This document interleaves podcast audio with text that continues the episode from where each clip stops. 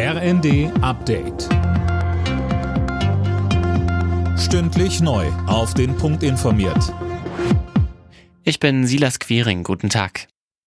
Das Rennen um Platz zwei bei der Berliner Abgeordnetenhauswahl ist doch knapper ausgefallen als zunächst gedacht. Das zeigt das amtliche Wahlergebnis.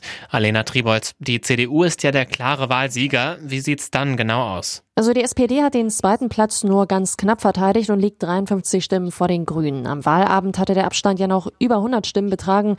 Damit gibt es auch Klarheit für die gerade laufenden Sondierungsgespräche. Sollten SPD, Grüne und Linke weitermachen, dürfte Franziska Giffey auf das Amt der regierenden Bürgermeisterin bestehen. Möglich wäre ja auch eine Koalition der CDU mit SPD oder Grünen. CDU-Spitzenkandidat Wegner will Ende der Woche bekannt geben, mit wem er sich Verhandlungen vorstellen kann. Verteidigungsminister Pistorius fordert mehr Geld für die Bundeswehr. Wie er im ersten sagte, werden die 100 Milliarden Euro Sondervermögen in drei Jahren ausgegeben sein. Man brauche aber auch darüber hinaus mehr Geld, um die neuen Aufgaben wahrnehmen zu können.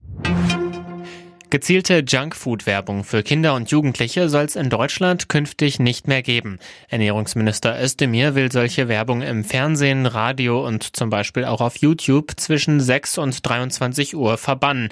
Und auch rund um Kitas, Schulen oder auch Spielplätze soll Außenwerbung etwa für Chips und Schokolade verschwinden.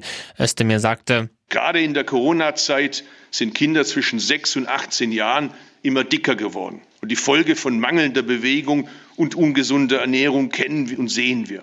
Darauf will, darauf muss ich reagieren. Der Winter in Deutschland ist das zwölfte Mal in Folge zu warm gewesen. Das hat der Deutsche Wetterdienst mitgeteilt. Eine Folge des milden Winters. Die Pollenbelastung durch Hasel und Erle war dieses Jahr schon früh sehr stark. Alle Nachrichten auf rnd.de